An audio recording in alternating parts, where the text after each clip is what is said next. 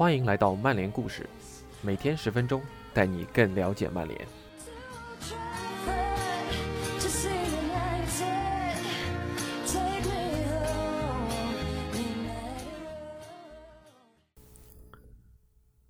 本周曼联故事的主题是三冠王。今天的故事将和大家聊聊九八至九九赛季曼联阵容的年龄构成。九二班固然给力，但是光凭年轻人是没法赢得一切的。靠一帮孩子，你什么也赢不了。我想曼联球迷对这句英超经典语录都不会感到陌生。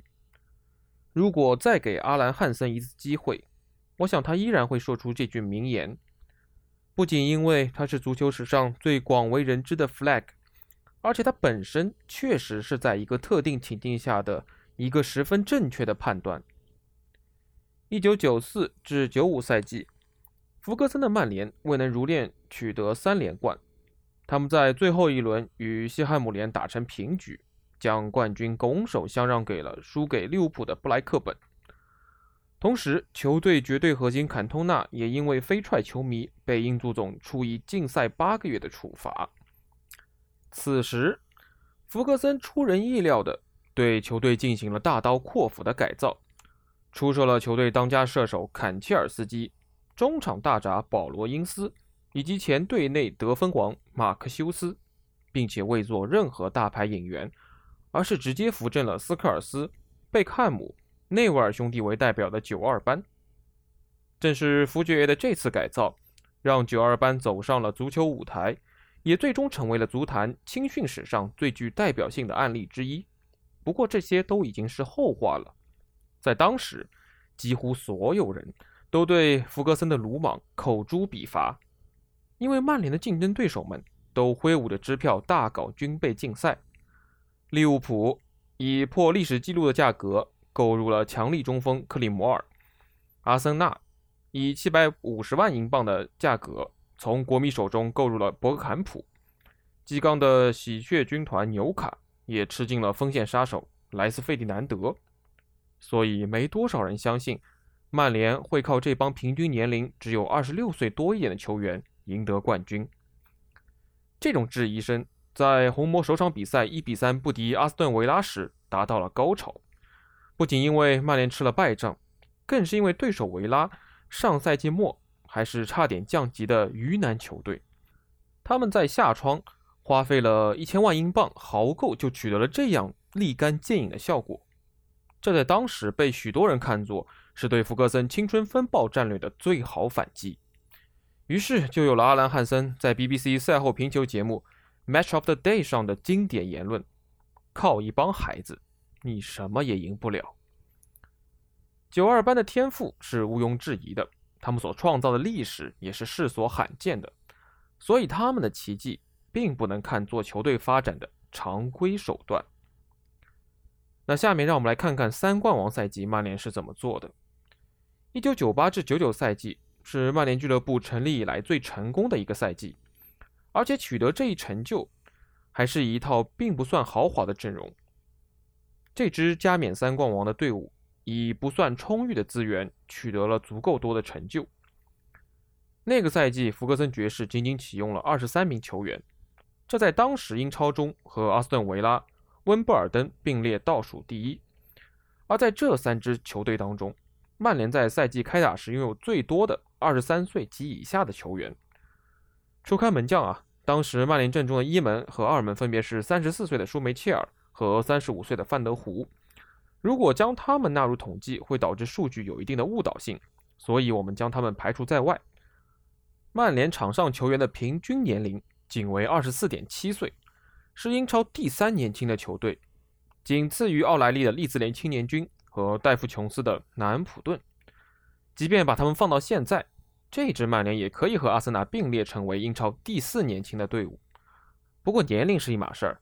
天赋又是另一码事儿。谈起天赋，九八至九九赛季的曼联可是富得流油。当时曼联组建了一支球员平均合作时间比当时所有联赛对手都要长的队伍。放眼英超历史，球员们平均在俱乐部效力达到二点八年，也不是什么特别惊人的数据。但在当时，这支曼联可谓年轻有为，经验丰富。秉承着只要你水平够高，你的年龄就达标这样的俱乐部精神，九二班取得的成就足以令马特巴斯比爵士感到骄傲。曼联的成功也不仅仅得益于众多崭露头角、朝气蓬勃的年轻人，俱乐部在转会市场上精妙的投入也得到了丰厚的回报。上赛季以一分之差惜败于阿森纳，痛失联赛冠军，曼联为此进行了三笔关键的引援。以确保这样惨痛的失利不会再次发生。新援斯塔姆和约克在这个赛季都为球队出场超过两千五百分钟。斯塔姆是当时足坛最贵的后卫，转会费达到一千零七十五万英镑。约克则刷新了俱乐部的引援记录，转会费达到一千二百六十万英镑。布洛姆奎斯特身价相对较低，转会费为四百四十万英镑。他从帕尔马加盟。也成为了轮换阵容中非常有用的一块拼图。一九九八至九九赛季，轮换似乎成了流行词。实际上，那个赛季是英超诞生以来球员出场时间降幅最大的一个赛季。前后几个赛季，教练们开始启用越来越多的球员，把出场时间分摊到整个阵容上去。出场时间百分比是通过计算球员实际的出场分钟数。再除以整个赛季理论上能够出场的分钟数，即比赛场次乘以九十分钟得到的。这里没有单纯用出场时间进行比较，而是选择这个百分比来衡量，是因为英超直到一九九四至九五赛季才改制为二十支球队。一九九九年三月二十一日，曼联在英超联赛中没有派上斯科尔斯、吉格斯、基恩和阿尔文，还是轻松的以三比一击败了埃弗顿。当然，太妃堂当时实力一般，那一年的最终排名为第十四名。尽管阵容深度看上去不够，曼联还是展现出了足够强大的轮换实力。比起前一年，曼联的人员其实并没有太大的变化。不过，这场击败埃弗顿的比赛凸显了球队人员选择上的细微变化。让我们看看曼联一线队在一九九七至九八赛季的人员使用情况，也就是三冠王之前那个赛季的。以加里内维尔为例。那个赛季，他开始时是二十二岁，但他在十八岁时就已经代表曼联一线队出场了。按照出场时间至少达到百分之八十的算作主力球员，那曼联共有五名这样的球员；按照出场时间在百分之五十至百分之八十的算作主力轮换球员，那曼联有七名主力轮换球员。值得注意的是，这些球员的年龄：加里、帕里斯特、泰迪、谢林汉姆和阿尔文。都是一九九七至九八赛季阵容中的老将，三人的使用率相当高，前两者的出场时间均超过了两千五百分钟，而后者的出场时间也有两千分钟以上。但总体来看，这还是一支由年轻人推动前进的球队。所有的九二班成员都出场超过了两千分钟，相当于三十八轮联赛踢了其中的二十二场。那三冠王这个赛季，罗伊坚的出场时间大大增加。成为了主力一档的球员，但九二班全体的出场时间都减少了。帕里斯特离队，谢林汉姆沦为了边缘球员，出场时间不足百分之五十。他们的替代者斯塔姆和约克分走了大量的出场时间。这种聪明的引援策略，也就是逐渐调低老将的出场顺位，用处于巅峰期的球员替代，是现在很多俱乐部都应当好好学习的典范。而现在。索尔斯克亚重建球队过程中，并没有盲目大量启用新人，而是采用以老带新的方法，循序渐进的让新人格林伍德、麦克托米奈等人茁壮成长。即便自己顶着巨大的压力，也不改变初衷。而在赛季停摆前，这些年轻人也用越来越好的表现，回馈了娃娃脸对他们的栽培。